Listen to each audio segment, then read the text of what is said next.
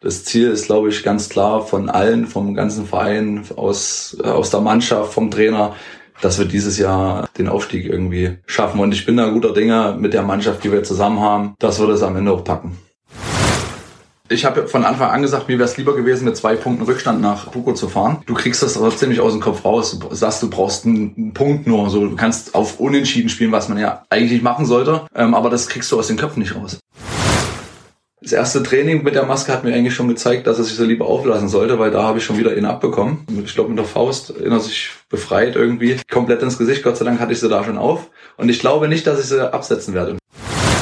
Und der Oberbar von denen äh, wird gesagt, von denen habe ich die Gene vom, vom Fußball erhalten. Also hat damals zu den Kriegszeiten relativ hoch gespielt. Hat mit, mit Ottmar Walter, glaube ich, äh, da irgendwie war er zusammen äh, mhm. bei Marine da im, im Krieg gewesen und sollte dann eigentlich, ähm, wo, der, wo der Krieg dann zu Ende war, mit ihm nach Kaiserslautern gehen. Ich habe mich halt auch nicht immer, sag ich mal, vorbildlich verhalten. Das ist äh, am Ende, wenn man es wenn man's ehrlich zugibt, auch wahrscheinlich ein Grund, warum ich es nicht geschafft habe. Irgendwann hatte ich auch mal Lust, inne zu rauchen und dann bin ich erst drei Kilometer mit dem Fahrrad irgendwo hingefahren, habe mich versteckt und kam wieder und die halbe Mannschaft steht hinter dem Rad und haben geraucht.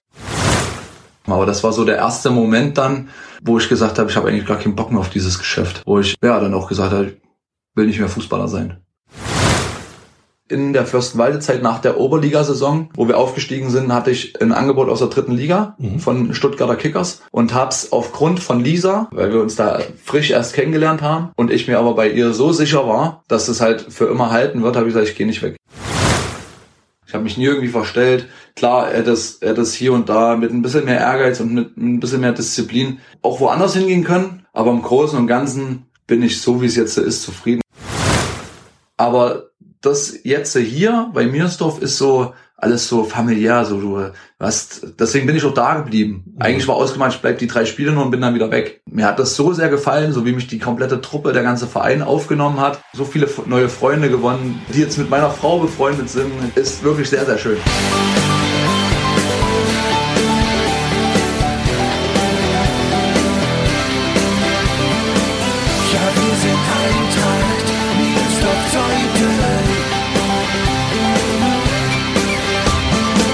Und damit herzlich willkommen zu Die Eintracht im Ohr, dem Podcast des SC Eintracht Meersdorf-Zeuthen. Probetraining beim FC Bayern. Internat bei Energie Cottbus und RB Leipzig, Regionalliga-Debüt beim VfC Plauen und finanzieller Absturz seines Heimatclubs, Aufstiege mit Fürstenwalde und Ludwigsfelde. Irgendwie war immer was los in der Fußballerkarriere von Toni Hager. Das alles sind Themen in dieser Episode und auch die hier. Rauchen, das er mittlerweile aufgegeben hat, sechs Nasenbeinbrüche und eine Nasen-OP, weswegen er jetzt immer mit Maske spielt, seine sportlichen Vorfahren. Der Uropa wurde mal vom 54er Weltmeister Ottmar Walter nach Kaiserslautern gelockt. Ach ja, über den verpassten Aufstieg in der vergangenen Saison und das Ziel für die neue Spielzeit sprechen wir natürlich auch. Und darüber, wie wohl sich Toni, der so viel herumgekommen ist in der Fußballwelt, mit seiner Familie am Wüstemarker Weg fühlt. Mein Name ist Gregor Rumela und ich wünsche euch viel Spaß beim Zuhören. Nein, eins werdet ihr nie sehen.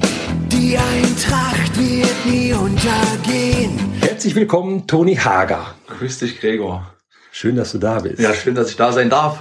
Hätte ich sagen sollen, grüß Toria? Das habe ich dir ja gesagt. Das kannst du dir äh, ja, freilassen, wie du das äh, sagen möchtest. Um es den Hörerinnen und Hörern zu erklären, grüß Toria ist so der Gruß, den du mal in deinem Podcast angewandt hast. Ja, den habe ich mir, tatsächlich war das aus Plauen. Äh, kam manchmal kam ich in die Kabine und habe einfach Christoria gesagt, das ist mir wieder eingefallen, deswegen so ein, so ein kleiner Signature von mir okay. gewesen dann im, im Podcast, den ich da dann gebracht habe, ja.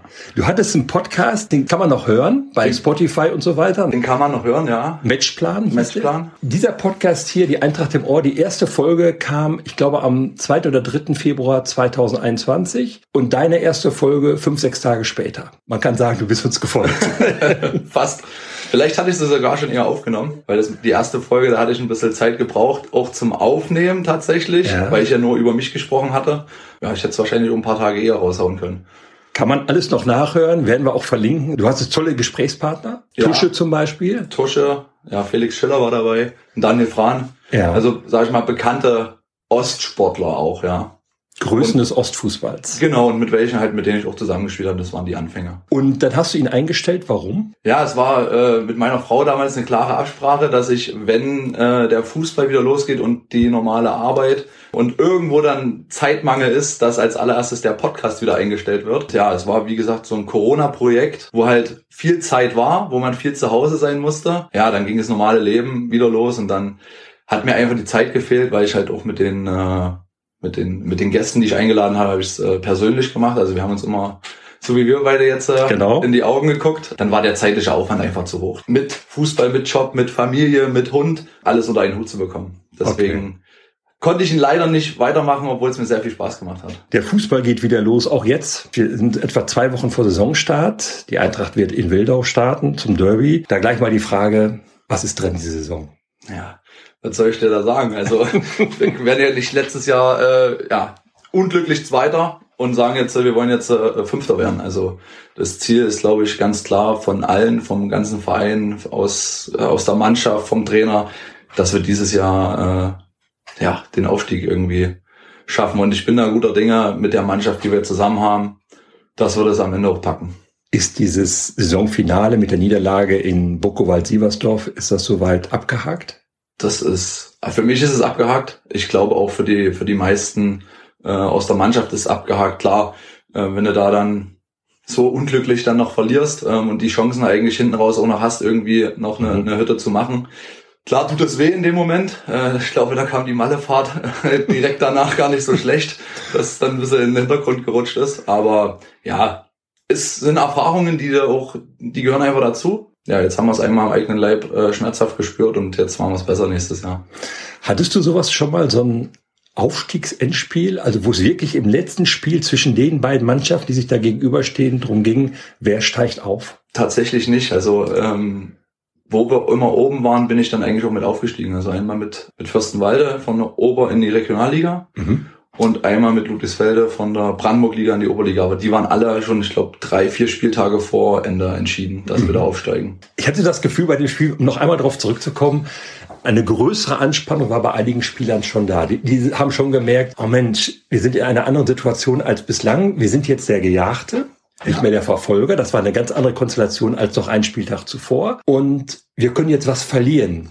Ja, ich habe von Anfang an gesagt, mir wäre es lieber gewesen, mit zwei Punkten Rückstand nach Buko zu fahren. Sehe ich auch so, ja. Ähm, wäre mir lieber gewesen, weil du kriegst das trotzdem nicht aus dem Kopf raus. Du sagst, du brauchst einen, einen Punkt nur. So, du kannst auf Unentschieden spielen, was man ja eigentlich nicht machen sollte.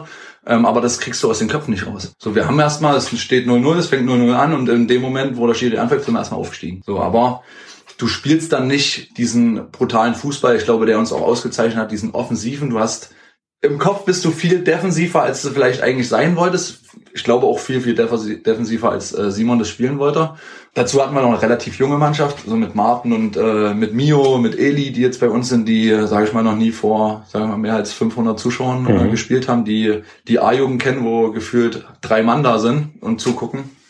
Klar sind, sind da so eine Spieler ähm, angespannt, aber es waren auch gestandene Spieler drin, wie ein, wie ein Robert Heinrich oder ein äh, Niklas Gostinowski, die vor so einem Zuschauern schon gespielt haben. Aber wie gesagt, ich wäre lieber mit den zwei Punkten Rückstand hingefahren und dann bin ich mir eigentlich zu 100% sicher, dass wir da auch aufgestiegen wären. Mhm. Weil mit dieser äh, brutalen offensiven Qualität, die wir da haben, hätten wir es dann wahrscheinlich gezogen. Ich glaube, auch für die Konkurrenz jetzt geht hier als Favorit in die neue Saison. Die Mannschaft ist bis auf zwei, drei Ausnahmen zusammengeblieben. Matthias Klatsch spielt erst in der zweiten, Jan Wolter geht in die zweite, aber es sind ein paar, paar Jungs dazugekommen. Ihr habt zumindest das Niveau, sagen wir mal, halten können und die Erfahrung des vergangenen Jahres und sicherlich auch die Lust, das jetzt hinzubiegen mit dem Aufstieg. Ich glaube, das, das macht euch schon zu einem Favoriten, denke ich. Ja, denke ich auch, dass der, dass der erste Platz da, dass uns viele da in der Favoritenrolle sehen, aber ist ja normal. Also Wernsdorf kommt, glaube ich, runter. Ich weiß nicht, ob sonst noch jemand abgestiegen ist. Ähm, nee, glaube ich nicht. Glaube ich nee. nicht.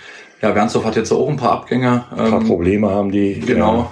Ja. Und ähm, normalerweise sind ja die, die dann runterkommen, eigentlich auch wieder mit Favorit für, für einen Aufstieg. Deswegen, Malo hat sich ein bisschen verstärkt. Wir haben aber, glaube ich, ein paar abgegeben. Es müsste dem Teufel zugehen, dass wir oben keine Rolle mitspielen. Ich würde jetzt nicht sagen, wir sind ja unangefochtener Favorit und sind zur Halbserie äh, schon aufgestiegen. Das nicht. Ähm, am Ende musst du auch deine Hausaufgaben machen. Und ähm, das hat man letztes Jahr auch gesehen, wie schwer das dann ist, wenn du oben mit dran bist. Dann verlierst du in Hohen Leipzig so ein ganz, ganz komisches Spiel äh, bei Schnee und Regen 2-1. Dann äh, schießt du irgendwie gegen Döbern kein Tor, wo wir wahrscheinlich noch vier Stunden hätten spielen können. Das sind halt alles so eine Sachen, die dürfen uns diese Saison nicht passieren, dass man einfach äh, die Punkte liegen lässt und die Spiele äh, nicht gewinnt, obwohl man ja klar besser ist und die Spiele auch gewinnen muss. Das darf uns nicht passieren. Deswegen, wenn wir da konzentriert zur Sache gehen, fokussiert unser Zeug machen, zum Training kommen, kann es eigentlich nur über uns laufen. Du bist im, in dem vergangenen Jahr, sagen wir mal, für Außenstehende ziemlich überraschend am Wüstenmarker Weg reingeschneit. ja. Äh, war so vor dem ersten Spiel gegen Hohen Leipzig, dass ihr 7-1 gewonnen habt. Du hast auch gleich ein Tor gemacht, mhm. wenn ich mich richtig entsinne. Wie bist du zur Eintracht gekommen? Ja, der Kontakt kam mehr oder weniger über, über Simon zustande oder beziehungsweise erst, erst Robert, den ich vorher schon gekannt habe. Und dann hat mir, hat mir Lukas Müller und, und Nicker immer mal geschrieben bei Instagram. Und dann habe ich halt meinen Vertrag in Petershagen nicht verlängert, habe einen neuen Job angefangen und habe gesagt, ich will mich darauf jetzt erstmal konzentrieren und mache jetzt erstmal nichts.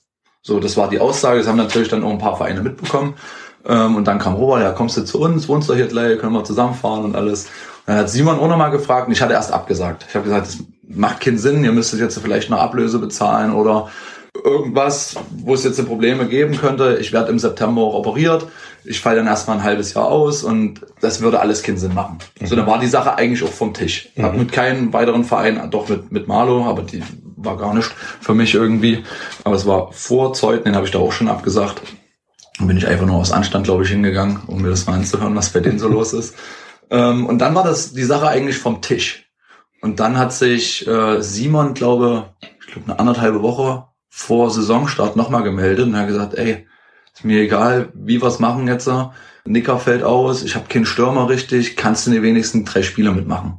Da habe ich zu Simon gesagt, ich habe seit März nicht mehr trainiert. Klar, ich war dann noch im Kader mit bei Petershagen, habe dann noch ein bisschen Einwechselspieler gemacht und so, aber nicht mehr trainiert und war komplett unfit, dann noch über den ganzen Sommer nichts gemacht. Und wer mich kennt, ich bin Lebemensch. so, und ja. da habe ich gesagt, wenn dir das reicht und ich mich da vorne kurz ein bisschen reinstelle und äh, ein paar Bälle, das habe ich mir dann schon noch zugetraut, klatschen lassen kann oder wo man einen Ball spielen kann oder dass ich auch vor der, vom Tor ihn reinmachen kann, ja. Aber wenn du mich jetzt als Pressing-Spieler brauchst, dann wird es wahrscheinlich nichts. Und er sagt, nee, stell dich vorne rein und so gut, dann klärt das mit Peters Hagen ab, dann äh, machen wir die drei Spiele. Am Ende sind es vier geworden, weil meine OP verschoben wurde und so kam es dann, glaube ich. Ich glaube, Kutte war dann an dem Mittwoch oder Donnerstag stand er bei mir vor der Tür, hat den Antrag schneller unterschrieben, den hat irgendjemand nach Cottbus gefahren und ich glaube von Freitagabend oder so kam dann die Nachricht erst ja. für mich, dass ich äh, spielberechtigt bin.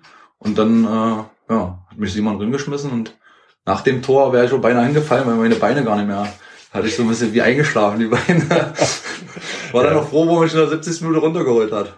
Ja, wie gesagt, war 7-1 so gesehen ein relativ einfacher Start. Ja. Ich habe mal nachgeguckt. Eigentlich können wir froh sein, dass du zu uns gekommen bist, denn wenn man bei Transfermarkt mal schaut, wer die Mannschaft ist, gegen die du am häufigsten getroffen hast, das ist Eintracht Mirsdorf-Zeuthen. Du hast in vier Spielen gegen Eintracht, wir reden glaube ich jetzt nur vom Brandenburg-Liga, drunter geht die, geht transfermarkt.de nicht, hast du sechs Tore gemacht. Mhm. Einmal für den für Ludwigsfelde in der Saison 17, 18, beide Tore beim 2 zu 0 Sieg. Für Petershagen-Eggersdorf beim 3 zu 0 Sieg 2021 ein Tor und dann, unvergessen, ich war dabei, 2021, 22 in der Saison beim 4 zu 0 Sieg von Petershagen-Eggersdorf hier am Wüstemarker Weg, drei Tore in neun Minuten den Namen Toni Hager, den kannte man. Ja, ja, tatsächlich. Aber zumindest das letzte war schon ein spezielles Spiel für dich. Das du hast viele Tore gemacht in deiner Karriere, aber neun, äh, drei in neun Minuten. Drei in neun Minuten maximal in der Jugend, aber ich glaube auch nicht. Ja, war damals ein, ein super Tag von, von uns. Äh, da hat irgendwie alles geklappt, da ging jeder Ball rein. Ähm, ich glaube, so nach sagen. 27 Minuten stand es 4-0.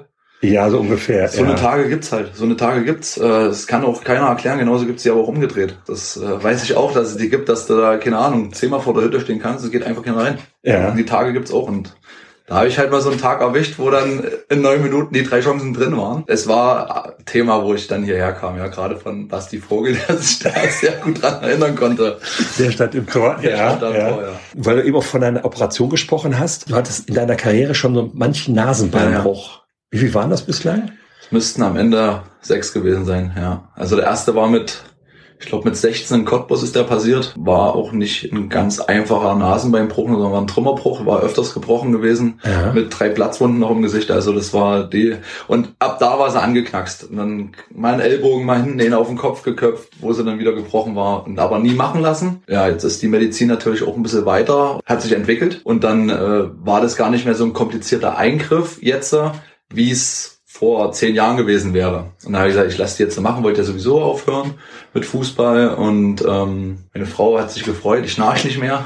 Äh, Man nimmt das so, so, so locker hin, aber ich, das kann einen schon einschränken beim, beim Atmen, beim ja, Schlafen und komplett. so. Das ist jetzt nicht so, dass da nur die Nase ein bisschen krumm ist. Nee, nee, ne? nee, nee. Also es war komplett, also ich habe auf dem, auf dem linken Nasenloch nichts mehr, äh, kam keine Luft mehr durch. Also komplett. Ich habe nur durch ein Nasenloch atmen können und das Aha. beeinträchtigt sich dann schon, ja. Erst recht beim Sport. Genau, und deswegen habe ich sie dann machen lassen. Jetzt nicht aus, aus äh, Schönheitsgründen. Es ist zwar immer noch nicht die schönste, aber ich krieg Luft. Das ist die Hauptsache. Du hast dich verbessert, Mensch. Danke dir.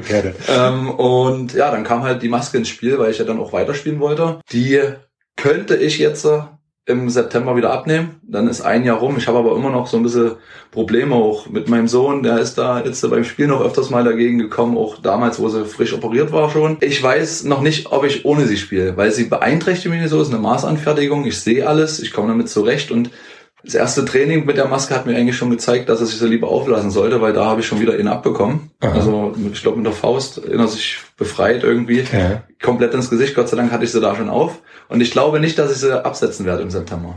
Diese Maske die ja sehr dünn wirkt. Also mhm. es ist ja nicht so, dass sie äh, wahnsinnig massiv wirkt und aussieht.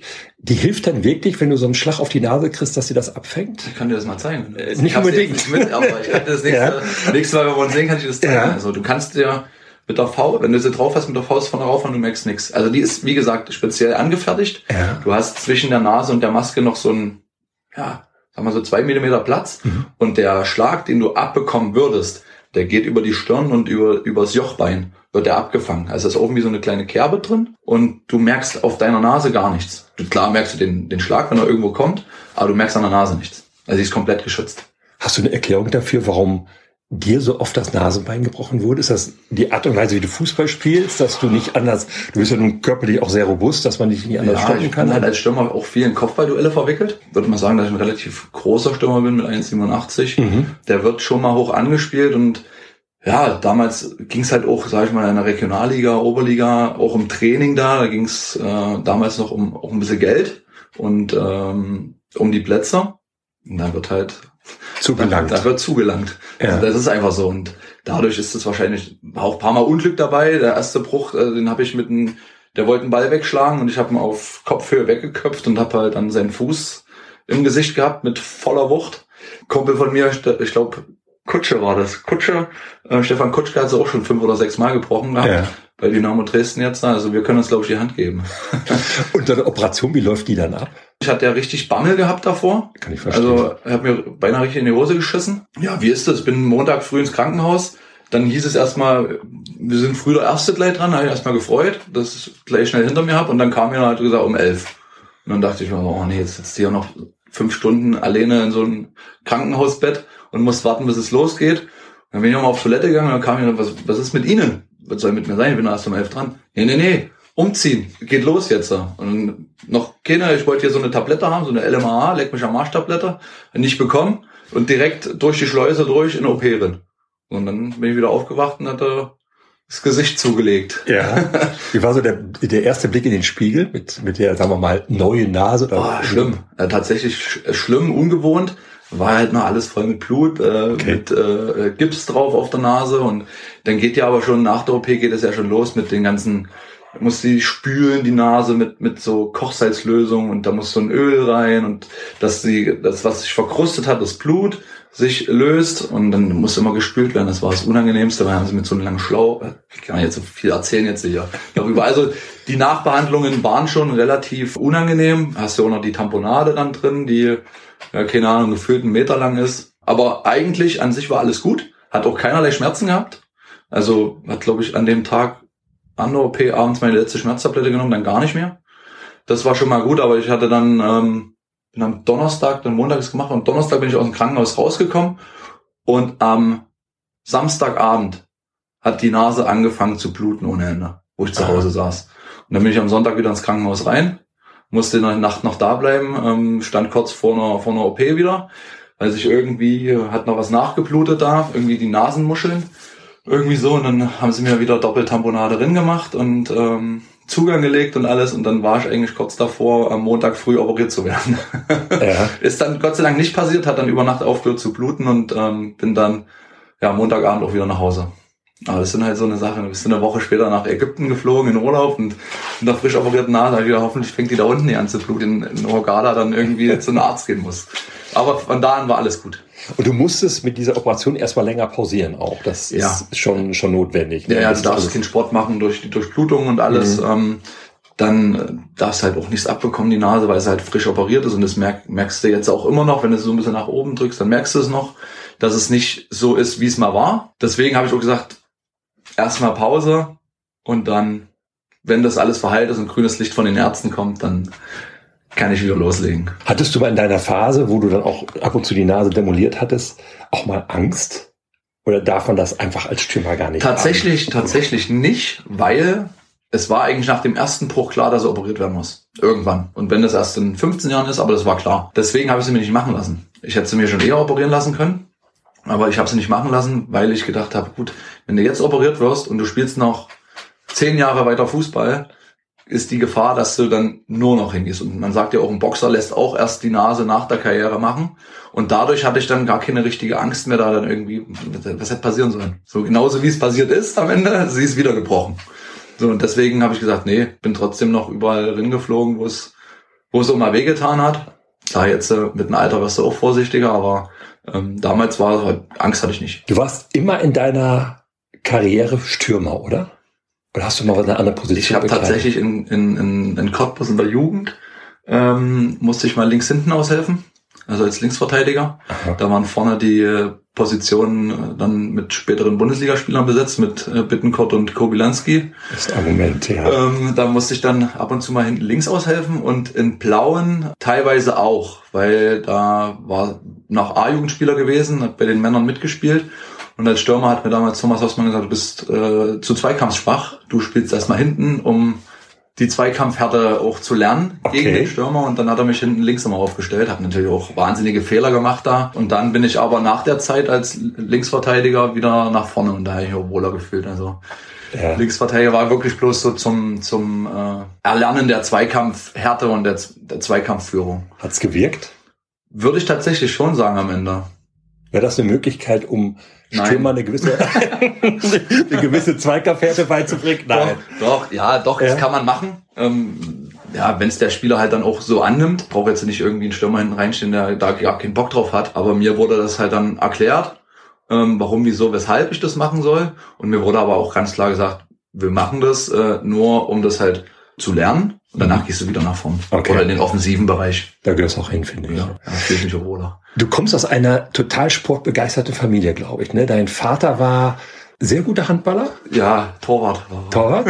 ja, ist auch Handballer.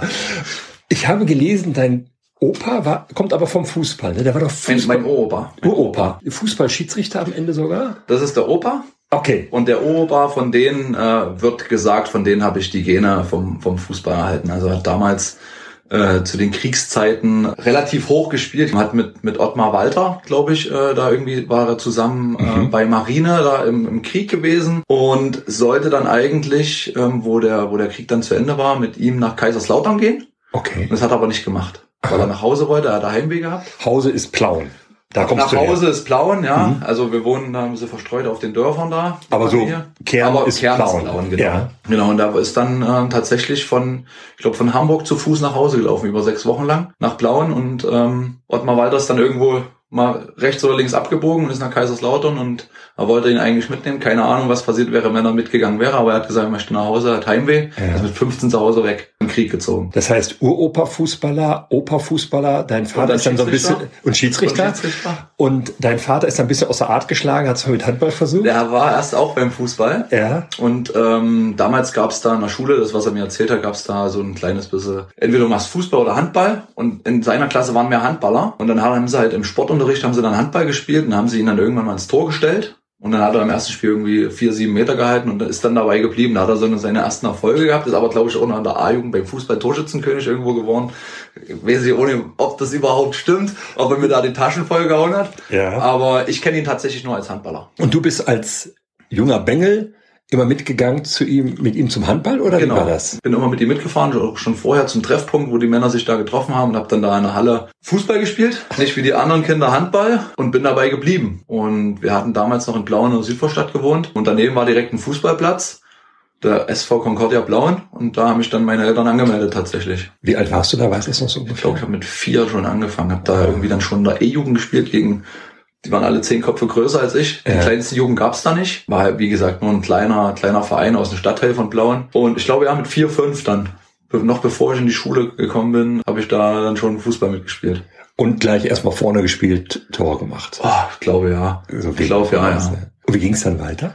Da habe ich ein Jahr da gespielt. Dann kam schon äh, VfC Blauen auf, ich glaube, auf meine Eltern dann zu, die mich da zu sich holen wollten. Es war, sag ich mal, im, im Vogtland so der größte Verein. Immer noch, glaube ich, ne? Haben jahrelang vierte Liga gespielt. Ja, jahrelang äh, Regionalliga. Dann waren sie jetzt, äh, hatten sie ja den, die Insolvenz, aber Ja. kommen wir bestimmt später noch Ja. dazu, ähm, die ich dann noch mitgemacht habe. Spielen jetzt in der Oberliga. Genau, meine ich Aber so vom Grund auf viele, viele Jugendmannschaften, Mhm. auch immer in den höchsten Landesverbänden da gespielt. Bin dann, glaube ich, nach einem Jahr schon direkt zum VfC Blau und dann in meine richtige äh, Jugend gewechselt. Also vom, vom Alter her. Und bin dann ja, bis zur B-Jugend da geblieben. Dem zweiten Jahr B-Jugend, wo ich teilweise dann auch schon in blauen A-Jugend gespielt habe. Als jüngerer Jahrgang B-Jugend bin ich dann nach Cottbus gegangen. Haben die angefragt oder wie, wie lief das? Das war ganz komisch bei so einem Hallenturnier ähm, in Dresden, da wo wir als Blauen eigentlich ein absoluter Underdog waren, also war ein hochbesetztes Turnier in Dresden gewesen. Dynamo Dresden, Reinickendorfer, Füchse, Cottbus, ich glaube Jena, Erfurt und so, also viele große Vereine dabei gewesen und wir haben uns da mit Blauen halt nichts ausgerechnet, sind ohne Torwart hingefahren. Äh, da hat sich ein Spieler reingestellt, der am Ende äh, besser Torwart wurde. ich glaube, wir hatten dann tatsächlich Energie Cottbus da den ersten Punktverlust äh, zugeführt. Ich habe ein oder zwei Tore gemacht und danach kam der Trainer eben auf meinen Vater, der dann zu der Zeit auch als Mannschaftsleiter oder Betreuer oder Co-Trainer, keine Ahnung was er war, da mit gewesen ist und da wurde halt nach mir gefragt. Und dann war ich halt auch noch jüngerer Jahrgang und ähm, ja, haben wir Nummern ausgetauscht. Mein Vater hat mir bis, bis das Angebot da war, zum Probetraining zu kommen, nichts davon gesagt. Ich wusste erst, wo tatsächlich die Einladung dann an Verein geschickt wurde, hat mein Vater mir erzählt, ich wusste es schon vor vier Wochen. Das heißt, du bist aufs Internat gewechselt. Ich bin dann aufs Internat gewechselt, ja. Ist dir das leicht gefallen? Tatsächlich ja. Also ich ähm, bin seit der E-Jugend, glaube ich, äh, schon immer mal in den Ferien dann äh, unterwegs gewesen mit, äh, mit der, erst mit der Kreisauswahl, dann mit der Bezirksauswahl, dann mit der Landesauswahl. Also ich bin da reingewachsen, sage ich mal, dass ich immer mal eine Woche von zu Hause weg war. War am Ende nicht so schwer. Klar gab es mal Phasen, wo dann auch mal Heimweh da war, aber im Großen und Ganzen nicht. Im Großen und Ganzen gab es da keine Probleme. Wie lief es sportlich in Cottbus? Für mich erstmal schwer, Ja. weil wir hatten äh, äh, in der B-Jugend in Blauen dreimal die Woche Training und jetzt auch nicht äh, so, wie wie es dann in Cottbus war. Die, die Jungs, die hatten noch äh, Vormittagstraining, Nachmittagstraining, ähm, natürlich auch viel intensiver, mit viel, viel mehr Inhalten. Das war für mich relativ schwer, da erstmal äh, Fuß zu fassen, das anzusehen, dass halt jetzt äh, nicht mehr, wir, wo in Blauen drei Spieler gut waren, waren in Cottbus jetzt 18 gut, die hätten für dich spielen können. Und da erstmal dann da das anzunehmen, erstmal auch diesen, diesen Fitnessstand, die die einfach schon haben mit ihren 8, 9, 10 Trainingseinheiten die Woche. Ich kam da mit meinen drei hin. Ähm, da erstmal ja, Fuß zu fassen, war relativ schwer, ja. Ihr habt gespielt in der Bundesliga? B- B-Jugend-Bundesliga. genau. B-Jugend-Bundesliga. Hast du denn dann trotz der Umstellung regelmäßige Einsätze gehabt? Ich hatte meine regelmäßigen Einsätze, hatte da in der Zeit aber auch Verletzungen gehabt, bin dann auch öfters mal nach Hause gefahren. Das hast du halt dann, hast du halt dann immer so gemacht, wenn du mal Heimweh hattest, dann bist du mal schnell zum Arzt gegangen und bist nach Hause gefahren.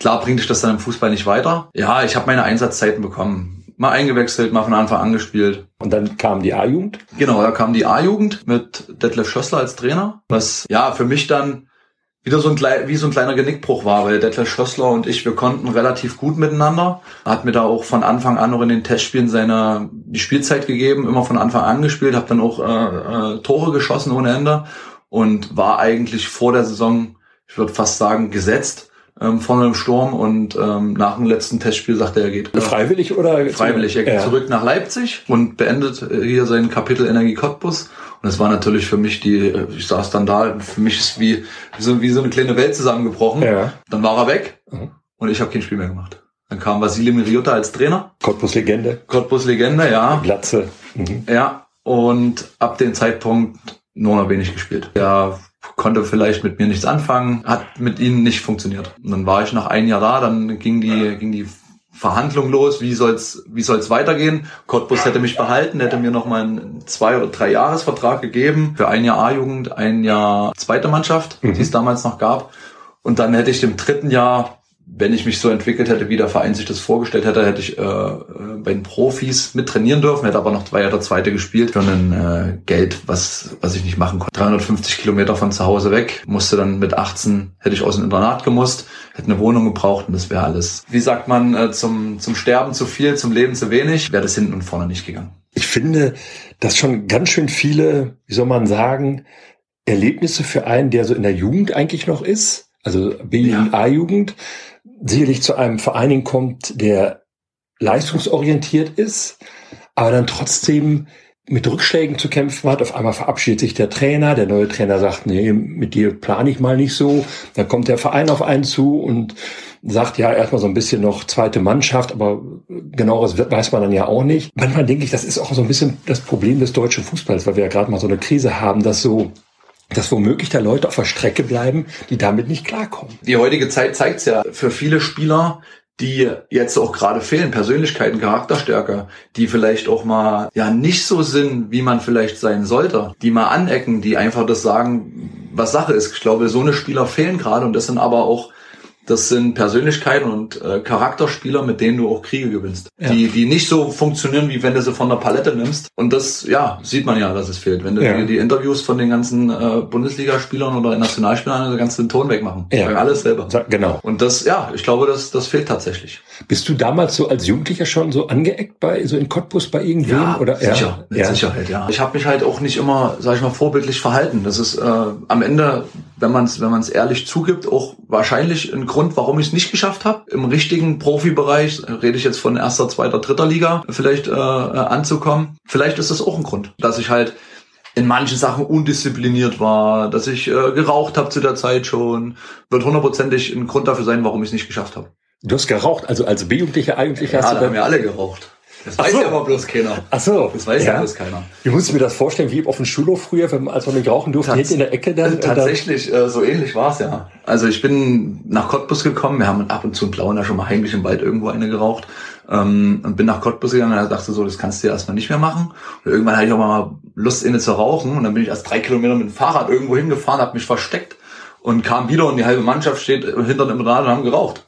Und ich dachte, ja, was ist hier, Leute? Kannst du auch mit? Dann nehme ich noch einer. und dann standst du halt irgendwann mit äh, hinter mit der Naht und hast äh, mitgepafft. Ja. Du rauchst heute noch, ne? Tatsächlich nicht mehr. Nein, echt? Tatsächlich. Seit wann äh, nicht mehr? Ähm, wo wir aus äh, Mallorca jetzt wieder kamen, hat's mich ja richtig mit äh, Corona erwischt, mit äh, kompletten Schüttelfrost und so weiter. Und wir haben ja da in Mallorca auch noch viel geraucht. Ähm, nur geraucht natürlich. Ja. Nee, nicht nur. Wir haben auch ab und zu mal Bier getrunken. Nee, und dann kam ich wieder und war richtig todkrank und hatte tatsächlich nicht mehr das Verlangen dazu und habe dann gesagt, kannst du auch sein lassen. Wie lange hast du geraucht? Boah, schon ewig. ewig. Also wenn du ja, wenn du in der Jugend Jahre, zwölf Jahre. Ja. Bestimmt, ja. Und ist dir das schwer gefallen? Also hast du Entzugserscheinungen in irgendeiner Form? Oder? Ja, ab und zu, ab, ab und zu habe ich die. Ja. Gerade wenn wir jetzt nach dem Spiel mal irgendwie ein Bierchen trinken oder zwei, dann hätte ich schon mal Lust, eine zu rauchen. Oder wenn ich mich jetzt gerade auch aufreg, wenn jetzt so ein Spiel wäre wie Buko, zum Beispiel Buko, ja. da musste ich danach eine rauchen. Da bist du auch gleich erstmal um die Ecke und hast dir Da gehe ich direkt gemacht. raus um die Ecke. Hat mich aber auch schon Geld gekostet. Ja? ja, tatsächlich in Fürstenwalde hat mich mal Matthias Mauck erwischt. Beim Rauchen? Ja. Im Trikot? Nee, tatsächlich, nee, er hat mir Tschüss gesagt schon. Ja. Er hat gewartet, bis er eingestiegen ist ins Auto und hat mich dann in Lichtenberg, war das glaube ich, wo wir da gespielt haben, hinter so einem Container versteckt und dann kam er, ist er aus dem Auto wieder ausgestiegen und kam dahinter und hat durch so einen kleinen Spalt nur durchgeguckt und hat äh, mich erwischt. Ich glaube 100 Euro oder was ich zahlen musste. War eine teure Zigarette. Hat denn das Rauchen, sagen wir mal, deine Karriere auch negativ beeinflusst? Also eigentlich nicht. Ja, also meine Eltern, klar, die waren jetzt nicht begeistert, dass ich, dass ich rauche und, und Opa auch nicht. Ähm, Opa hat aber früher selber geraucht. Es sagt jeder, ja, wenn du nicht geraucht hättest, dann, keine Ahnung, hättest du äh, noch 50 Regionalligaspiele oder hättest du Drittligaspiele gemacht. Dann wäre ja wohl gar keins gemacht. Weißt du ja alles nicht. Und deswegen mich hat's nicht beeinflusst jetzt. Klar, äh, geht mir vielleicht mal schneller die Puste aus als irgendjemand anderes, aber es gibt immer noch Bundesligaspieler, die rauchen auch. Hast du das Gefühl, durchhalten zu können mit dem Nichtrauchen? Ich hoff's. Okay. Ja. Meine Frau hofft's. okay, verlassen wir die Raucherbude Cottbus. Wie ging's dann weiter? Ja, nach Cottbus ähm, kam dann auch wieder der Kontakt zu Detlef Schössler zustande. Der in Leipzig war? Der in Leipzig war, der bei RB damals dann die erst die C-Jugend dann übernommen hat und dann die A-Jugend, war Regionalliga mit dem klaren Aufstieg aufzusteigen. Und dann war es so gewesen, dass ich mich dann ähm, in Leipzig mit Detlef Schössler und meinen Eltern getroffen habe und er hat mir gesagt, er will mich verpflichten. Er will, dass ich nach Leipzig komme. Und da habe ich gesagt, ja, mit der Perspektive und mit den mit dem Trainer, bei dem ich mich wohlfühle, der auch in mir was sieht, da zu, zu spielen, kommt mir ganz gelegen. Okay. Mhm. Leipzig so ein bisschen näher dran an Blau. Mhm. Hat dann auch alles soweit funktioniert. Ich habe da, Leipzig hatte damals schon ein vereinseigenes Hotel gehabt und wir haben da gewohnt und alles super, hab da meinen Vertrag unterschrieben und hab da dann, äh, bin zu RB Leipzig gewechselt alles noch im Aufbau, aber voll ausgestattet. Wir hatten Container zum Umziehen, aber alles drin von Sauna, Massageabteilung, äh, äh, Whirlpools, Fitnessräume, also alles vom Feinsten, aber in einem Container. So, dann habe ich da bei RB Leipzig drei Spiele gemacht und dann kam, dann kam raus, dass Detlef Schössler wieder geht. Nach drei Spielen ist Detlef Schössler wieder zurückgetreten einfach. Mhm. Dann kam raus, dass der Verein mich hätte gar nicht verpflichtet, wenn Detlef Schössler da nicht gesagt hätte, er will mich unbedingt haben. So, und dann war die äh, Zeit auch bei RB so ein kleines bisschen vorbei. Auch wieder eine Situation, du bist A-Junior, ja. also 18 Jahre, mhm. Pi mal Daumen. Stehst du am Beginn einer Karriere, träumst vielleicht noch mal irgendwie ein bisschen Profifußball zu schnuppern, und dann bist du mitten in diesen Mühlen des Profifußballs drin, auch wenn es A-Jugend ist, ja, aber so dieses, dieses professionell, und dann haut ein Trainer ab und von, dann kommt hinten herum raus, die wollten dich gar nicht. Genau. Ist ja auch eine Situation, die ja nett ausgedrückt sehr schwierig ist. Klar, du stehst dann erstmal wieder so mit 18 Jahren dann in der Fremde, alleine und weißt erstmal nicht, was passiert jetzt, was mache ich jetzt. Klar, du hast erstmal Vertrag, die müssen dich auch bezahlen, aber das ist ja nicht der, der, Sinn und Zweck von den, von den jungen Spieler, der eigentlich äh, Fußball spielen will. Und dann kam eigentlich ja, mir auch ganz recht, das Angebot von meinem Heimatverein, vom VfC Blauen, die mich dann gleich in die erste Mannschaft verpflichtet haben im mhm. Winter. Und dann bin ich zurück nach Blauen, bin wieder in mein altes Kinderzimmer eingezogen bei meinen Eltern. Nee. War es mal der, ja, ja, war der einfachste Weg erstmal. Hing da noch Fußballposter oder sowas? Oder irgendwelche Och, Trikots? Nee, es war dann schon ein kleines bisschen umgeräumt, aber es hatte noch den, den, den, den Kern von mir, vom Kinderzimmer. Okay. Ich habe dann ein größeres Bett auch bekommen und hatte dann auch Fernsehen. nee, aber das war der einfachste Weg. Ja. Und meine Eltern hatten halt auch im, in, in Kürbitz, das ist ein kleines, kleine Ortschaft neben Plauen, ein Haus gekauft und war genug Platz, wo ich dann auch ähm, ja, einziehen konnte wieder. Habe mich wieder aufgenommen. Warst du froh, im doppelten Sinne wieder zu Hause zu sein, also A bei deinen Eltern, deinem alten Kinderzimmer, aber auch B beim VfC Plauen wieder, wo, wo man dich ja auch, denke ich mal, ganz gut kennt und, und vielleicht warst du zwischendurch auch mal da zum Spiele gucken und so. Ja, ja, hab das alles, äh, alles verfolgt. Ist so ein, ist so ein Zwischending. Die einen sagen, die haben gedacht, äh, wenn ich da mal aus Kott, wo ich in Cottbus war und mal in Plauen war, die haben gedacht, ich bin schon irgendwie Millionär, weil für die war das ja auch, die mich da gekannt haben, oh, der wechselt hier Bundesliga und so, aber die wissen gar nicht, mhm. äh, wie es wie es da ablief ähm, und haben gedacht, ich bin jetzt hier irgendwie Star und muss da hier Essen ausgeben und Trinken ausgeben und jeder wollte ein Trikot dann haben. Ja, die einen haben gesagt, ja, guck, er ist wieder da, so auf die Art und Weise, er ist gescheitert. Die anderen waren froh, dass ich wieder da war. Und am Ende sage ich, wenn ich ehrlich bin, teils, teils Klar, bist du froh, wieder bei deinen Eltern zu sein. Auf der anderen Seite warst du aber fünf Jahre jetzt auch schon oder, oder vier Jahre selbstständig. Mhm. Hast selbstständig gelebt. Dir hat keiner gesagt, es gibt jetzt Essen, es gibt, wann bist du wieder da, wo gehst du hin, was machst du? Gab's nicht und das war dann auch wieder eine kleine Umstellung zu Hause zu sein und äh, da ein bisschen auf Papa zu hören, was er sagt. Hattest du eigentlich gefremdelt, zu RB Leipzig zu gehen? Es gibt ja eine ganze Menge Leute, die sagen, dieses Konstrukt, das ist nicht so Nein, ich kann die Leute verstehen, die das sagen. Mhm. Vollkommen. Aber nein, also ich hatte damit keine Probleme, da, da jetzt äh, hinzugehen, weil am Ende ist RB Leipzig in, mittlerweile ein Verein halt wie jeder andere, wie Wolfsburg, wo ein Konzern dahinter steckt, wie Leverkusen, wo ein Konzern dahinter steckt. Klar sind sie anders hochgekommen.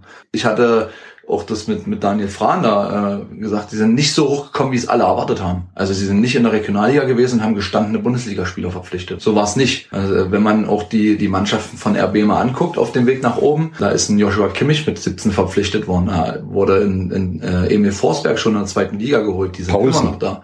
Pausen. Hm. Die sind immer noch da. Ist ja nicht so, dass sie jedes Jahr die Mannschaft ausgetauscht haben. Deswegen kann ich die Leute verstehen, es soll auch jeder seine Meinung haben. Ich finde es nicht schlimm. Für mich ist ein Verein jetzt so unabhängig, dass ich da gespielt habe, wie jeder, wie jeder andere auch. Ja, ja. In der Bundesliga. Jetzt warst du erstmal wieder in Plauen.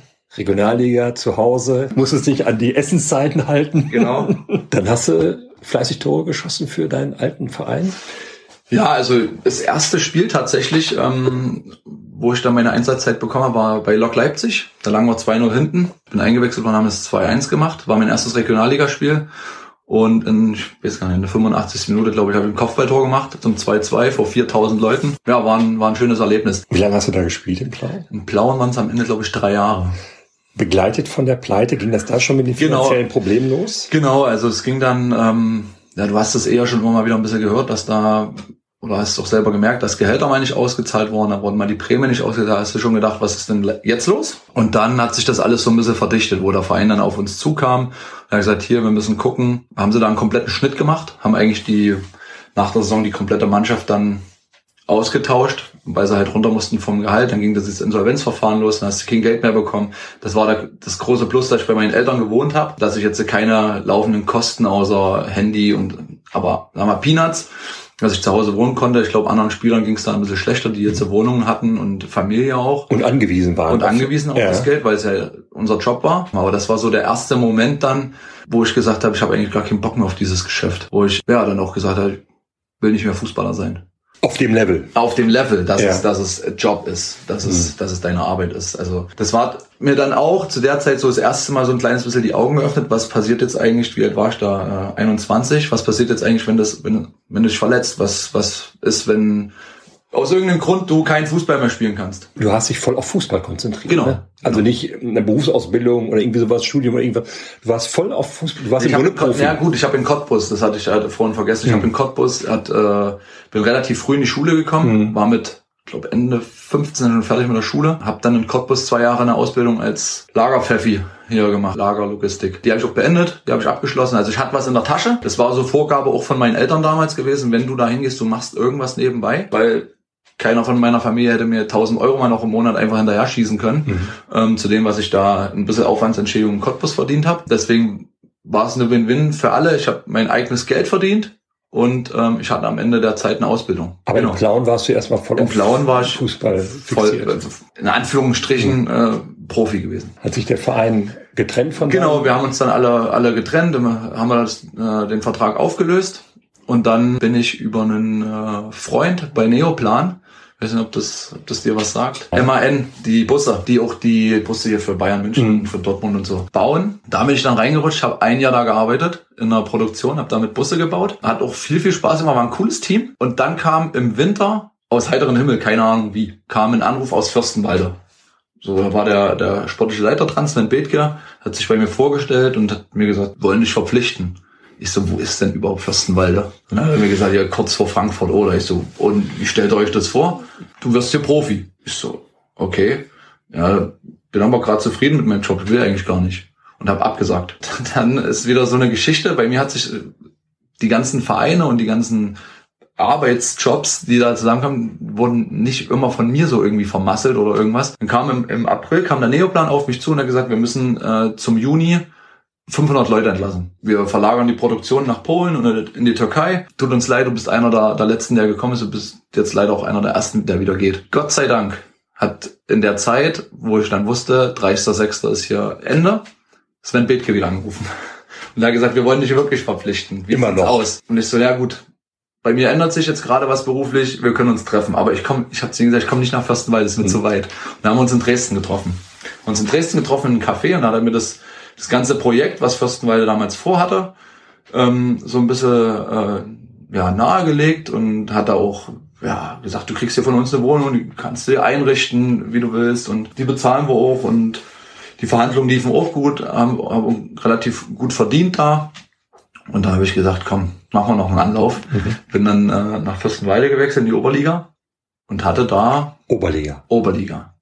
Genau, Mhm. kam dann in die Kabine rein und da saß gefühlt so die das halbe Internat aus Cottbus. Alles ist schon irgendwie untereinander gekannt, alle nicht irgendwie groß Fuß gefasst, also irgendwie so eine unvollendeten Spieler dann mit 22, 23.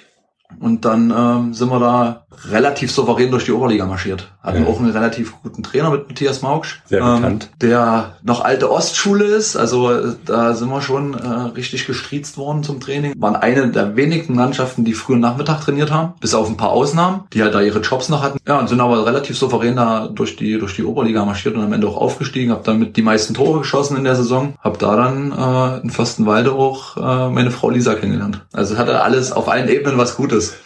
Aber es ist ja schon Wahnsinn, dass ein Verein in der Oberliga, also in der fünften Liga, schon quasi in Teilen zumindest unter Profibedingungen arbeitet, oder? Ja, ich sehe das ein bisschen anders, wenn ein Verein jetzt so ein Projekt startet. Die Oberliga ist für mich nach wie vor eine tote Liga. Also wenn du da bist, und ich glaube, die sind Fürstenwalde ist auch zwei Jahre vorher erst aufgestiegen in die Mhm. Oberliga. Wenn du da drin bist, entweder du nimmst Geld in die Hand und Mhm. gehst direkt hoch, Startest durch. startest durch, oder machst das gar nicht. Deswegen hatten wir jetzt auch in der Brandenburg-Liga das Thema, dass keiner hoch wollte. So, das kann ich auch vollkommen nachvollziehen. Wenn du hochgehst, dann sieh zu, dass du nicht lange in der Oberliga bist. Das wäre genau dasselbe, wenn Mirsdorf Zeuthen in der Brandenburg-Liga spielt und aufsteigen würde in die Oberliga. Es kommen, keine Ahnung, wer spielt da, gegen Wismar, jetzt trotzdem nicht mehr, als wenn du gegen Senftenberg spielst. Ist einfach so. Du hast nur einen höheren Aufwand, du hast höhere, musst mehr Geld für die Spieler bezahlen und äh, du hast höhere, höhere Kosten. Aber ob da mehr reinkommt dafür, Wenn das Projekt gut geht, also der Durchmarsch in die Regionalliga ge- gelingt, Ja. ist das ja okay. Ansonsten wird da halt auch echt viel Geld verbrannt. Und selbst die vierte Liga, das weiß man ja auch mittlerweile, ist ja eine Liga, da musst du dich auch strecken teilweise. Ja, ne? Das ist ja für einige Vereine auch äh, mit Mordsauflagen verbunden. Im Grunde mit, mit vielen Vereinen, in denen professionelle Bedingungen herrschen, wo du nur Spieler kriegst, entweder bezahlst du die voll, du kriegst sie nicht. Also Aber jetzt die Regionalliga, wenn du reinguckst, ist es eine absolut geile Liga. ja, von den Vereinen her super.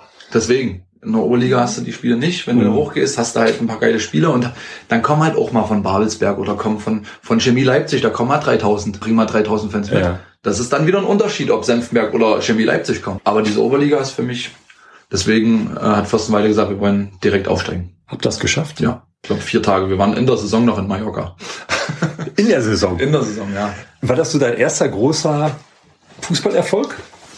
Der Aufstieg in die Regionalliga mit Fürstenwalde? Ich glaube ja. Weißt du, wie viele Tore du gemacht hast? Ich glaube, waren am Ende elf, äh, zweistellig wenigstens. Waren aber tatsächlich die meisten. Also wir hatten da nicht irgendwie so eine Überflieger mit drin. Mhm. Es war alles verteilt. Elf, zehn, neun, acht Tore. Meistens hast du ja immer einen drin, der, keine Ahnung, 30 Tore schießt Ja. und dann kommt erstmal Gar nichts. ganz lange nix. Ähm, so war es bei uns nicht. Es war verteilt.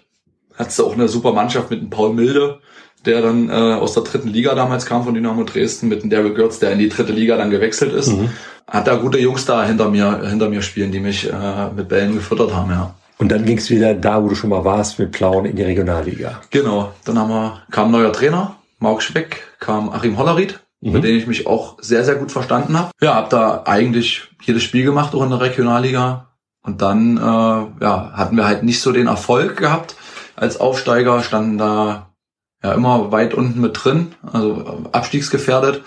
Und kurz vor einen, nee, kurz vor der Winterpause ähm, haben sie, äh, ist es so durchgedrungen, dass sie auch Achim Hollerried zur Winterpause dann rausschmeißen und er ist noch vor dem vor dem letzten Spiel gegangen. Ich habe mich zu der Zeit dann auch noch verletzt gehabt, gegen eine rote Karte bekommen gegen BHK.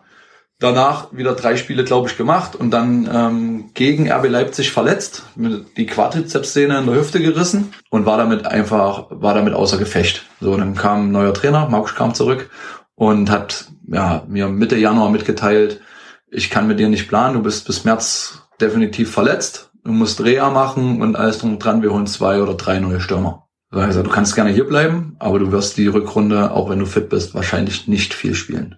Bin erstmal raus aus dem Zimmer, bin, da war ich schon mit, mit Lisa ähm, zusammen. Ähm, habe gesagt, scheiße, was mache ich denn jetzt? Er hat gesagt, ja, musst du halt hier, musst du arbeiten gehen.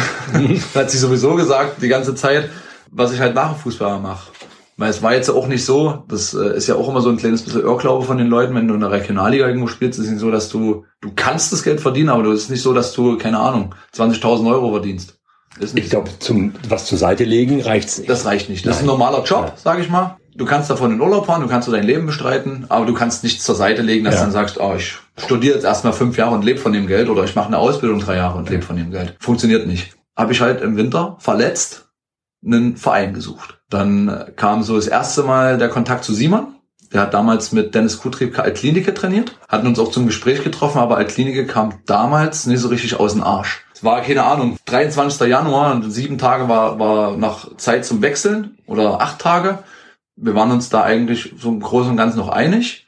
Hatte noch mit Altklinike und mit TW gesprochen. Am Ende ist es TW geworden, weil die halt in der Wechselperiode mir dann einen Vertrag vorlegen konnten, was Altklinike nicht konnte. Und dann bin ich zur TW gewechselt, habe dann da meine Reha gemacht und habe das, glaube ich, Anfang April mein erstes Spiel wieder gemacht. Auch nett, dass die dich verpflichtet, obwohl du verletzt bist. Ja, tatsächlich. Muss man ja sagen, also das ist ja nun auch weiß ich nicht, wo die tabellarisch standen, aber erstmal ungewöhnlich, dass sie einen holen ja, sagen. Im Mittelfeld. Okay, einen holen, wo sie sagen, ah, die ersten zwei Monate können wir auf den der auf keinen Fall. acht Spiele. Ja, so, wenn es gut läuft, wenn der wieder genau. richtig fit wird, das ist ja auch noch nicht so hundertprozentig sicher. So, und dann war es bei TB so, wieder reingekommen, eingewechselt, war von Anfang an gespielt, aber nie wieder so, war ja auch Abendstraining, nie mehr so fit geworden, wie ich in, in Fürstenwalde mhm. fit gewesen bin. Und dann habe ich gesagt, komm, jetzt äh, guckst du mal, dass du irgendwie einen Job kriegst und musst mal jobtechnisch jetzt deinen Arsch ein bisschen an die Wand bekommen. Bin dann nach Ludwigsfelde gegangen und habe dann ähm, tatsächlich bei, bei Kaufland den, äh, den Lieferservice, mhm. gab es mal bei Kaufland, gab es nicht lang, ähm, damit aufgemacht. Habe mich da beworben einfach, bin da innerhalb von äh, ja, drei Monaten von normalen Lieferfahrer, der ich da am Anfang war, ähm, in die Disposition gerutscht und hab da saß dann da mit im Büro. Und das Ding wurde aber auch wieder eingestampft sondern stand ich kurz vor Weihnachten wieder ohne Job da. hab dann ja mich hin und her so ein bisschen mit über Wasser gehalten mit so ein paar mit ein paar Jobs. War alles Mögliche dabei, Getränke ausgefahren und hier mal zwei Wochen gearbeitet, da mal ein bisschen Geld verdient. Er hat mich so ein bisschen über Wasser gehalten. Und da habe ich gesagt, das, damit muss Schluss sein. Das geht nicht so weiter. In meinem alten Job als äh, Lagerlogistiker ähm, hatte ich auch keine Lust zu arbeiten. Das war ja damals nur so ein Mittel zum Zweck eigentlich, ja. dass du was hast, falls irgendwas passiert. Und da habe ich äh, ja, mich hingesetzt, habe überlegt, was kannst du machen? Und dann habe ich noch meine Ausbildung gemacht. Als? Einzelhandelskaufmann. Okay. Eine kaufmännische Ausbildung habe ich mir gedacht, kaufmännischer Beruf. Hat solides. Ähm, ist, ist äh, was solides, kannst du überall äh, was mit anfangen. So, Hauptsache steht ja überall, wenn du da nach Jobs guckst, Hauptsache kaufmännische Ausbildung. Ob du ja. jetzt Industriekaufmann oder irgendwas anderes bist, ist erstmal egal, aber du hast eine kaufmännische Ausbildung. Ja. Breit gefächerter Beruf kannst du erstmal nichts verkehrt machen. Ja. So habe das auch äh, fertig gemacht, habe dann in Ludwigsfeld, da gab es ja auch noch ein bisschen Ärger, die Ausbildung angefangen schon und bin dann nach Bugo tatsächlich gewechselt. Oder willst du jetzt auf die Ludwigsfelde Zeit auch noch eingehen? ich glaube, ich glaube sportlich war es eigentlich relativ erfolgreich. Sportlich war es Aufgestiegen in die, in die ja. äh, Oberliga. Zum ersten Mal wahrscheinlich hier bei äh, Wüstemarker Weg gespielt. Ja. Gegen Eintracht. Ja. Wenn ich das mal so rekapituliere, glaube, ja. würde ich jetzt mal so aus dem Bauch raus sagen. Leider auch getroffen, sage ich jetzt mal. Das Ende, sagen wir mal, ähm, Habe ich auch mal getroffen, wenn ich hier war. So, das, das, das, Ende, sagen wir mal, hätte glücklicher ausgehen können. Das ich glaube, da gab es so ein bisschen Theater dann mit genau, Verein. Genau, und, genau. Und, ja, an sich war es eine, auch wieder eine super Zeit mit dem Aufstieg in der Oberliga, dann ja. Oberliga gespielt. Ähm, ja, nach langer Zeit Ludwigsfeld auch wieder in der Oberliga gespielt. War super und zum, zum, äh, zum Winter dann ähm, Lisa war, ist dann schwanger geworden. Dann kam im Dezember unser Sohn äh, auf die Welt, Raphael.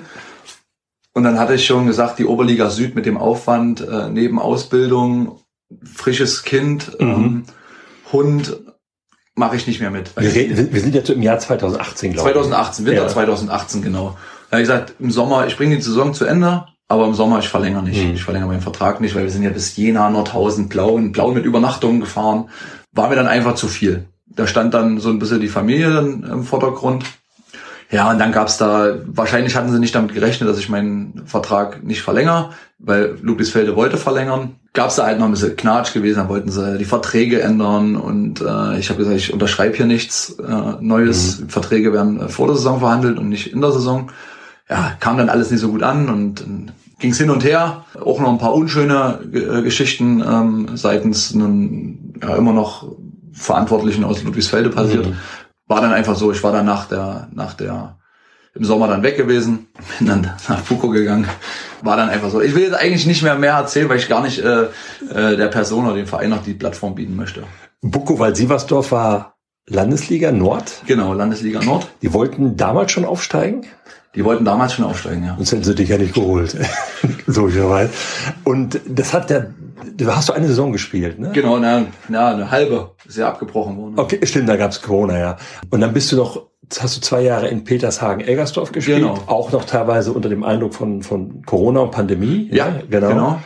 Und dann kam diese Geschichte, wo du gesagt hast, so jetzt ist erstmal, jetzt ist erstmal Schluss. Genau, mit neuen Job hat dann meine Ausbildung da äh, zu Zeiten von Petershagen dann äh, beendet. Durch einen äh, Mitspieler ähm, kam dann auch äh, der Kontakt zu Wirt, Mhm. wo ich gearbeitet habe, äh, zustande. Und dann habe ich gesagt, so der erste ordentliche Job, da will ich jetzt erstmal mein Ankommen und mein Augenmerk drauf legen und habe gesagt, mit dem Fußball erstmal eine kleine Pause drin. Wenn du dir selber so zuhörst, schon wildes Fußballerleben, das Ja. du bislang gehabt hast. Ja. Ne? Also von der Jugend angefangen, ich sag mal so bis ab deinem Weggang vom Plauen nach Cottbus, dann die Station Leipzig, dann wieder Plauen, ähm, Fürstenwalde, äh, dann Tennis Borussia und so, also kleinere Station, kürzere Station.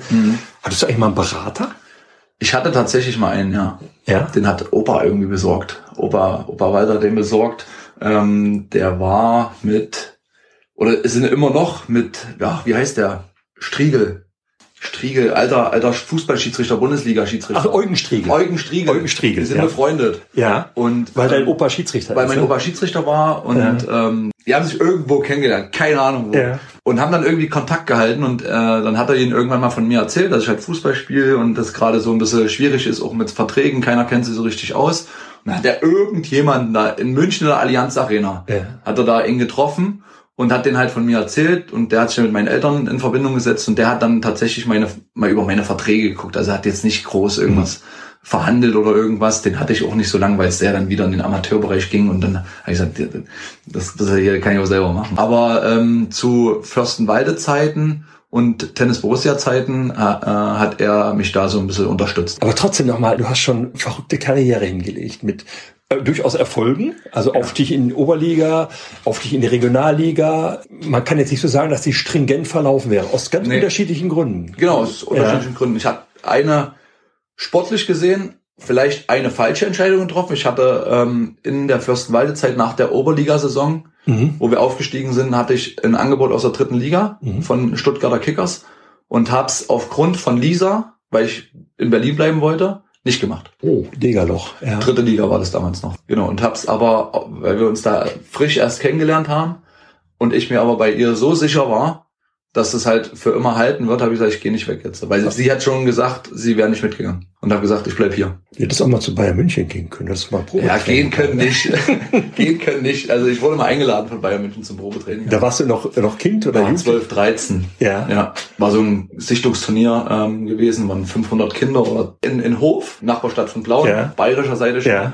Ähm, da war so wie so ein Sichtungsturnier und dann hat da mit meinen Eltern irgendjemand gesprochen gehabt und der war von Bayern München und da haben die mich irgendwann im Sommer mal abgeholt. Ähm, Ja.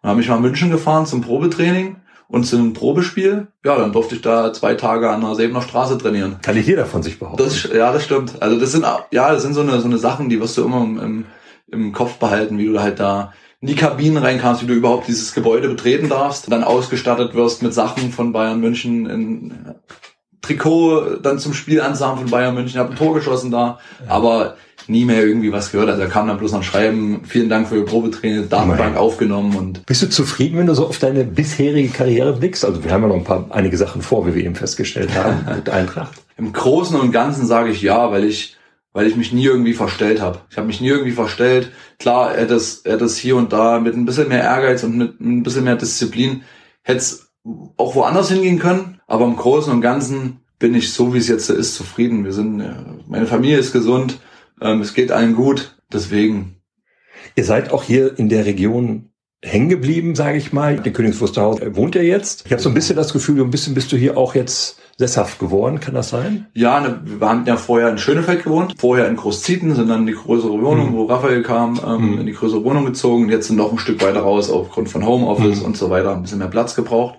Und das stand aber tatsächlich, dass wir rausziehen, schon eher fest, als das mit Miersdorf zustande gekommen Okay. ist, glaube ich, ja. Tatsächlich äh, war das schon immer, dass wir, dass wir ein bisschen weiter rausziehen wollten. Jetzt hat sich das mit Königs Wusterhausen ergeben und fühlen uns da auch wohl. Ja, die Fahrt zur Eintracht ist ja dann auch nicht mehr so weit. Nee, alles, alles bestens, ja. Wo bei deinen Vereinen, die du schon hattest, bei den Erfahrungen, die du gesammelt hast, wo ordnest du da so die Eintracht ein? Na, du musst es ein bisschen unterscheiden, weil Eintracht ist ja Spaß oder Amateur und das andere war ja Job. Also das musste aber, klar haben die, die Stationen auch Spaß gemacht in Plauen, extrem viel gelernt als junger Spieler, ähm, was mir dann in Fürstenwalde auch geholfen hat, aber das war, das waren Jobs. So, das war, war eine Arbeit und ansonsten tatsächlich das, das anderthalbe Jahr, dass ich jetzt da bin, oder nee, es ist jetzt ein Jahr, ein Jahr, was ich da bin, ist somit tatsächlich das Schönste. Unabhängig von den anderen Stationen. Also Blauen war extrem wichtig. Fürstenwalde war auch wunderschön gewesen, eine coole Truppe gehabt. Aber das jetzt hier bei Miersdorf ist so alles so familiär, so du hast, deswegen bin ich auch da geblieben. Eigentlich war ausgemacht, ich bleib die drei Spiele nur und bin dann wieder weg. Mir hat das so sehr gefallen, so wie mich die komplette Truppe, der ganze Verein aufgenommen hat. Dann noch die Nähe, dass ich hier fünf Minuten einfach nur äh, könnt ihr mit dem Fahrrad hier runterfahren. Hat alles super gepasst, äh, so viele neue Freunde gewonnen, wo es auch die jetzt mit meiner Frau befreundet sind, gerade äh, Familie Gülzow mit, mit Finn und so weiter, ähm, ist wirklich sehr, sehr schön. Und wir, wir fühlen uns hier auch sehr, sehr wohl. Also ich habe auch das Gefühl, warum ich da überrascht war, weiß ich jetzt nicht, aber ich habe dich da mal gesehen mit deinem Sohnemann, warst bei irgendeinem Jugendturnier, ich glaube Pfingstturnier oder ich glaube Ja. oder Rewe Cup oder irgendwie so, so eine Veranstaltung, wo ich dachte, Mensch, ja, der Toni, der, der fühlt sich hier wohl, der hat hier Spaß, auch mal so hinzugehen, ohne Ja. selber spielen zu müssen. Dann auch so die, der, der Mallorca-Trip, also der Zusammenhalt in der Truppe ist ja, glaube ich, eh sehr, überragend. äh, außergewöhnlich gut, ne? das muss Ja. man sagen. Also nicht nur wegen Noch nie in so einer super Mannschaft gespielt, wirklich Okay. noch nie. Wo alle, wo alle so miteinander können, wo alle privat auch was machen, du immer eine größere Gruppe bist, wenn du jetzt irgendwo hingehen willst, das passt wirklich von A bis Z, äh, alles Schön. Planst du erstmal von Saison zu Saison oder planst du Da musst du mal Kutte fragen. Mach ich mal. Ja, Also ich kann das hier schon mal verraten, ich werde nirgendwo anders mehr spielen. Also Eintracht ist deine letzte Wird Station. meine letzte Station sein. Ja, und dann kann es sein, dass es dieses Jahr ist. Und wer weiß, vielleicht auch Mal noch gucken, wie mal. lange der Körper noch mitspielt. Ich bin ja erst 30. Klar, ich habe vor einem Jahr mal gesagt, ich will aufhören. Aber jetzt äh, ähm, macht es einfach so viel Spaß. Und wenn die Truppe, sag ich mal, im Großen und Ganzen, klar wird es immer mal wieder welche geben, die aufhören und welche, die dazukommen. Aber wenn die Truppe im Großen und Ganzen so zusammenbleibt, auch mit Simon als Trainer, dann gibt es für mich keinen Grund irgendwo jetzt so zu sagen, nee, ich höre jetzt auf. Und ich denke schon, dass ich der Mannschaft noch ein bisschen helfen kann. Simon Rösner ist für dich auch schon ein wichtiger Faktor. Ja, bei- ja, ja. Also es ist sehr, sehr ungewöhnlich, dass du in der Landesliga so einen guten Trainer hast. Ja. Also das, ich glaube, das habt ihr jetzt äh, auch mit, mit äh, Mhm. gesehen, was da schon auch für eine Unterschiede gibt bei seiner Vorbereitung auf die Spiele. Ich merke es ja jedes Wochenende, wie er sich vorbereitet und wie er dann auch die Spieler von, keine Ahnung, hier Senfenberg und, und äh, Döbern dann auch kennt und weiß, welcher Fuß der hat und Kopfballstark und hinter. Also er bereitet sich schon sehr, sehr akribisch vor und auch das Training ist dann immer aufgebaut auf den jeweiligen Gegner. Äh, Das macht dann noch mal mehr Spaß, wenn du auch einen ordentlichen Trainer hast und das Training Spaß macht mit ein bisschen Sinn und Verstand. Und deswegen gibt's da überhaupt keinen Grund, irgendwie über was anderes nachzudenken. Gehörst du zu den Spielern? Ich erinnere mich jetzt gerade an den Podcast mit Simon, das ist die hundertste Episode. Und da erzählt er unter anderem äh, viele spannende Geschichten, aber auch die, dass er im Grunde natürlich die Mannschaft versucht sehr gut vorzubereiten auf den Gegner, also auch relativ viel weiß von den Spielern. Aber er sagt, es gibt halt Spielertypen, die wollen gar nicht so viel wissen, weil das die Kirre im Kopf macht. Und dann gibt es Spielertypen, die wollen möglichst viel wissen, um in einer großmöglichen Sicherheit auf den Platz zu gehen. Was bist du für ein Typ? Tatsächlich informiere ich mich vorher schon selber so ein bisschen Mhm. über, über FUPA, gucke mir mal die letzten Spiele, die Ausstellungen an und so weiter. Also ich weiß dann trotzdem, bin allgemein Fußball interessiert, Ja. aber guck mir dann, keine Ahnung, Donnerstag, Freitag, äh, abends mal auf der Couch, gut, gegen wen spielen wir und dann gucke ich mir mal die Aufstellung von den letzten Spielen an. Aber ich gucke da schon hin, was er da aufschreibt, einfach um es im Hinterkopf zu haben. Also klar, ich habe jetzt vor niemanden Angst und denke mir jetzt, wenn jetzt irgendein großer Innenverteidiger kommt oder so, äh, juckt mich erstmal gar nicht. Aber gut zu wissen, wenn ich weiß, der ist Linksfuß oder Rechtsfuß, wie ich ihn anzulaufen habe oder wo er vielleicht eine Schwäche hat, Mhm. ist jetzt nicht so, dass ich da dann komplett äh, dann nur da drauf gehe, aber ich habe es im Hinterkopf und wenn ich das dann im Spiel merke und habe es im Hinterkopf, dann weiß ich, okay, den laufe ich jetzt so an, Mhm. weil er halt seinen schwachen rechten oder linken oder so hat. Und ich glaube, dass es jeden Spieler auch der sagt, ich gucke da gar nicht hin, gut tun würde, wenn er hinguckt. Ja. Einfach um das im Hinterkopf zu haben. Ob du das Ja. am Ende brauchst oder nicht, ist erstmal egal. Ja. Aber einfach nur im Hinterkopf zu haben, weil du erinnerst dich im Spiel daran. Ja. Wenn du dir irgendwas zu den Spielern durchgelesen hast. Das heißt, du, er macht sich ja wohl auch, wenn ich das richtig weiß, so, so, so Notizen von, von, von den jeweiligen äh, Mannschaften und Gegenspielern, Ja, ja. die, glaube ich, dann auch in der Dusche hängen. Ja, die hängen noch in der Dusche, damit keiner da irgendwie in der Kabine das sehen kann. In Heimspielen haben wir es jetzt ja so, nach Kabinenumbau, dass, dass es auf den Fernseher kommt. Ja. äh, verbindet er sich mit seinem Laptop, dann kommt es wie so eine PowerPoint auf, auf, dem, äh, auf dem Fernseher. Ähm, und Auswärtsspielen hängt es am meisten in der Dusche, weil da keiner hingeht von Okay. irgendwelchen. Kommt Ja. ja. immer mal ein Schiedsrichter oder von denen kommt mal irgendwie einer rein, fragt nach der Trikotfarbe und sowas. Also er lässt sich da gar nicht groß in die Karten gucken. Schon enormer Aufwand für Landesliga, wie du Ja. schon gesagt hast. Ne? Das Genau. ist schon, ja. Aber ich finde es halt trotzdem gut, dass er das macht. Und man sieht ja, er hat ja auch Erfolg Mhm. trotzdem. Die Mannschaft hat sich ja äh, schon entwickelt, Mhm. kann man ja so sagen, denke ich. Hattest du eigentlich in deiner Kindheit oder Jugend ein Vorbild? Nicht so wirklich, es hat sich immer mal geändert, äh, tatsächlich. Also, das, also ich hatte nie so, dass ich gesagt habe, der ist es und es gibt nur dem. Klar war es jetzt äh, die letzte Zeit äh, in, in Robert Lewandowski äh, überragend. Jetzt äh, wird es vielleicht ein Erling Haaland sein. Früher war es mal Mario Gomez, äh, der da ein paar Tore geschossen hat. Äh, Cristiano Ronaldo kann man auch hingucken. Ich bin Team Ronaldo, nicht. Messi. Aber so ein richtiges Vorbild gab es nicht. Zum, zum Schluss ist Mario Basler jetzt. so. Woran könnte das liegen? Acht Zigaretten. Ja, jetzt weiß ich's. Ja. Aber bist ja raus. Also Ja, bist ja raus. Also jetzt kannst du auch nicht Ich kann, rauchen. ich kann äh, keine mehr mit ihm rauchen. Okay. Gibt es einen Grund, warum du die Nummer 77 trägst? Ja, naja, es gibt zwei Gründe. A, hat man kein großes Trikot. weil Ich habe ja dann vor dem zweiten äh, schon noch ein bisschen zugelegt gehabt. Ja. Da hat mir keins gepasst und dann... Ähm, Da war das mit der Nummer 77 war dann, war dann das einzige, da war schon die 77 drauf und das war das einzige, das in Nee, der nee, Größe nee, frei nee war. das Also, haben sie anfertigen lassen für mich. Okay. schon. Also Mhm. ich habe mir dann ein großes Trikot bestellt und dann war halt noch die Frage, was ich für eine Nummer haben will. 33, die ich vorher hatte, hat Robert Heinrich, die war besetzt. Und ansonsten so eine klassische Stürmernummer, die 9, die 10, die 11 waren auch alle besetzt. Ja. Also es war nichts mehr irgendwie da, wo ich gesagt habe, oh ja, die finde ich irgendwie cool. Hätte mit der 2, glaube ich, oder mit der 3 spielen können. Ähm, aber wollte ich nicht. macht ein Stürmer nicht. Eigentlich war es immer die 33, weil das ist das Geburtsdatum von, äh, von Lisa und von Raphael zusammen addiert. Ah, okay. 21 und 12 sind Mhm. 33. Und jetzt äh, sind, wir, sind wir zu dritt und da kam 77 raus. Genau. Das ist ja, Auch immer irgendwie so eine kleine Verbindung zu irgendwelchen Sachen. der Raphael tritt in deine Fußstapfen oder ist er fußballmäßig gar nicht so interessiert? Spielt er eher Handball? Nee, Opa? nee, tatsächlich spielt er jetzt immer ein bisschen mehr Fußball, deswegen äh, gehe ich auch, wenn die Kinder da spielen auf dem, auf dem, äh, auf dem Sportplatz, ähm, gehe ich da auch hin. Deswegen hast du mich da gesehen, ähm, um ihn da schon ein kleines bisschen mit ranzuführen, aber ich würde ihn jetzt äh, nicht zwingen, irgendwie Fußball zu spielen. Er soll das machen, worauf er Lust hat. Aber tatsächlich wird's jetzt ein bisschen mehr mit Fußball, dass er mal in den Garten geht und wir da Fußball spielen. Oder dann auch mit Finn ähm, Mhm. Fußball spielt. Finn ist ja noch ein bisschen weiter als Raphael, ist ein halbes Jahr älter, der Mhm. spielt sehr, sehr viel Fußball und ja, wenn die sich sehen, dann, spielen die auch Fußball zusammen. Und deine Frau Lisa ist froh, dass du jetzt so ein bisschen angekommen bist bei einem Verein, jobtechnisch in der Spur bist und Ja. so, so Ja. das erstmal alles geregelt hast. Genau. Sehr schön. Die ja ist auch mit angekommen, auch mit den ganzen äh, sag mal, Spielerfrauen, die ganzen Ja. Freundinnen von, von den Jungs aus der Mannschaft. Ja, versteht sie sich auch super, macht äh, Spaß. Also kann man wirklich so sagen, dass wir vollkommen bei der Eintracht angekommen sind. Hört sich gut an, Toni. Zu diesem Podcast gehört ein kleines Spielchen entweder oder, möchte ich auch mit dir machen. Das Ja. ein oder andere, glaube ich, haben wir schon rausgefunden, aber wir werden mal sehen. Geht einfach los, Linksfuß oder Rechtsfuß? Links. Rechtshänder, links Fuß, auch untypisch. Fallrückzieher, Tor oder Flugkopfballtor? Fallrückzieher würde ich mir wehtun, also eher Flugkopfball. Messi oder Ronaldo, hast du schon gesagt. Ronaldo. Was findest du an dem so gut?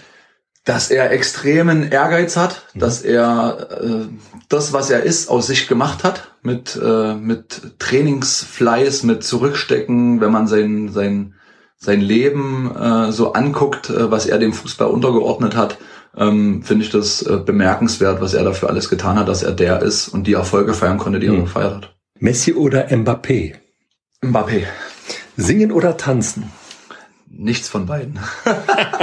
Glaube ich zwar nicht, aber gut. Frauen-WM im TV oder Männer-WM im TV? Männer, äh, Männer äh, WM im TV. Hast du ein bisschen Frauen-WM geguckt? Tatsächlich nicht. Weil du nicht wolltest oder keine Zeit hattest. Ja, die Spiele waren vormittags. Das stimmt, das stimmt, ja.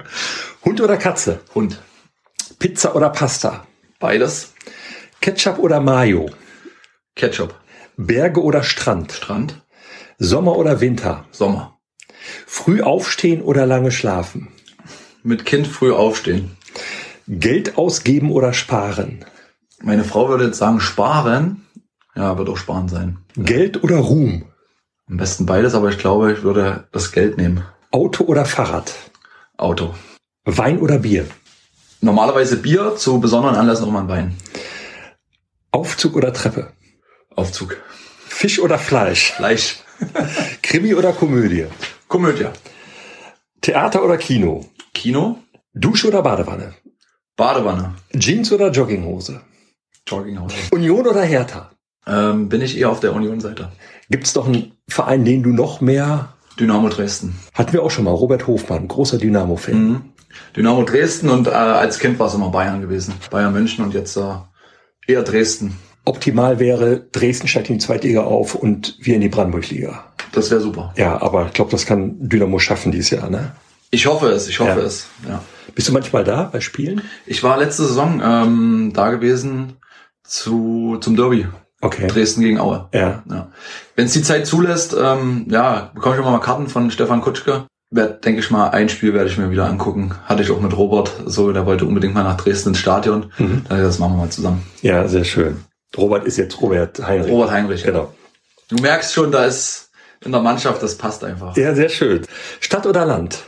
Land. Unter Wasser atmen oder fliegen können? Fliegen können. Lieber Toni, vielen Dank, dass du uns mitgenommen hast auf eine wahnsinnig aufregende und spannende Tour durch dein Leben, dein fußballerisches Leben vor allem. Ja. Viele, viele spannende Geschichten. Ich ähm, hoffe, dass das hier bei der Eintracht noch lange mit dir weitergeht und vor allen Dingen hoffe ich erstmal, dass es in dieser Saison mit dem Aufstieg klappt. Das wünschen wir uns Das alle sehr, nachdem das im letzten Jahr erst nur an ein paar Toren lag. Ja. Vielen Dank, dass du dabei warst, dass du mitgemacht Gerne, hast gerne. und alles, alles Gute. Danke, dass ich hier sein durfte. Sehr gerne. Mir zuletzt gelacht.